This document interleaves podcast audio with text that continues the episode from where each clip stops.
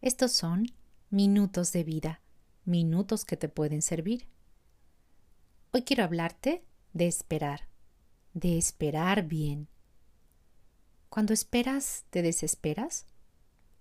Bueno, no es fácil ver que pasa el tiempo o los minutos y no sucede lo que estás esperando. Hoy día estamos acostumbrados a que las cosas se den de inmediato. No nos gusta esperar mucho. Por ejemplo, si alguien no responde pronto cuando le llamas por teléfono, con unas cuantas veces que timbre, colgamos. Se tardó. ¿Y la comida? Quiero que esté de inmediato. Así que al microondas. ¿Y qué del Internet? Debe ser el más rápido. Lleva cinco segundos dando vueltas esa cosita. Está muy lento, no funciona. No puedo esperar tanto. Tenemos un margen de tiempo que es el que consideramos deben darse las cosas. Así lo sentimos. Creo que en este tiempo estamos viviendo fuerte este tema. Espera. Y particularmente con la pandemia. Ya quiero salir. Espera. Ya quiero que termine. Espera. Y no solo por la pandemia. Hay tantas cosas que podemos estar esperando. ¿Qué es lo que tú esperas? Que tu negocio prospere, que tu sanidad se dé, o la pareja que tanto anhelas llegue por fin, o el milagro de un embarazo, no lo sé. ¿Qué es lo que esperas? Y cuando ya sientes que la espera se está prolongando, cuando es más del tiempo que consideramos, ya debía haber pasado. Entonces nos podemos ver rebasados en nuestra capacidad de soportar la espera.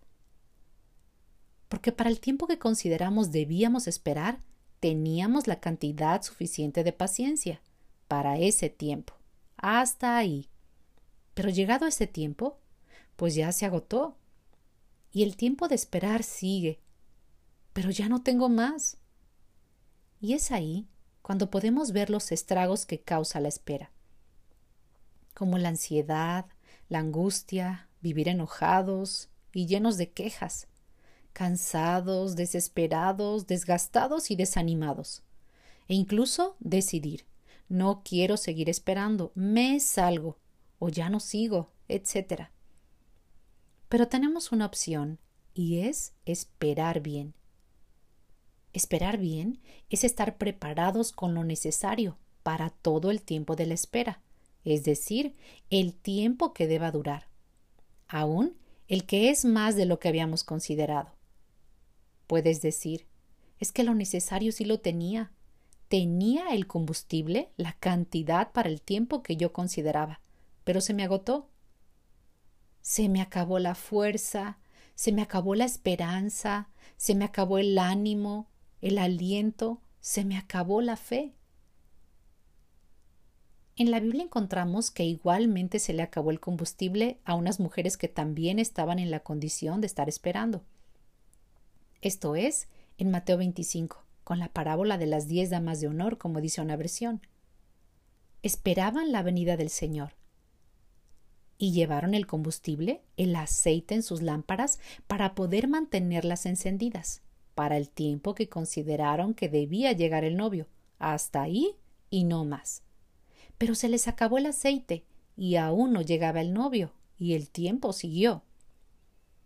Pero unas de ellas sí se prepararon comprando y cargando combustible extra, para que cuando llegara el novio, cuando fuera el momento que llegara, encontrara la luz en ellas. Tengo paz, tengo fortaleza, tengo esperanza, y tengo fe. Sí, tengo fe. Si sientes que para lo que esperas ya te falta combustible, puedes ir a la presencia de Dios y comprarlo, y sin dinero. Este combustible extra es sobrenatural. Él nos da la paz, la fortaleza, el descanso, el ánimo. Y si aún te falta fe, pídela, también te la dará. Toma el combustible, el aceite para que esa luz de esperanza siga brillando en ti. Cada minuto de espera será diferente.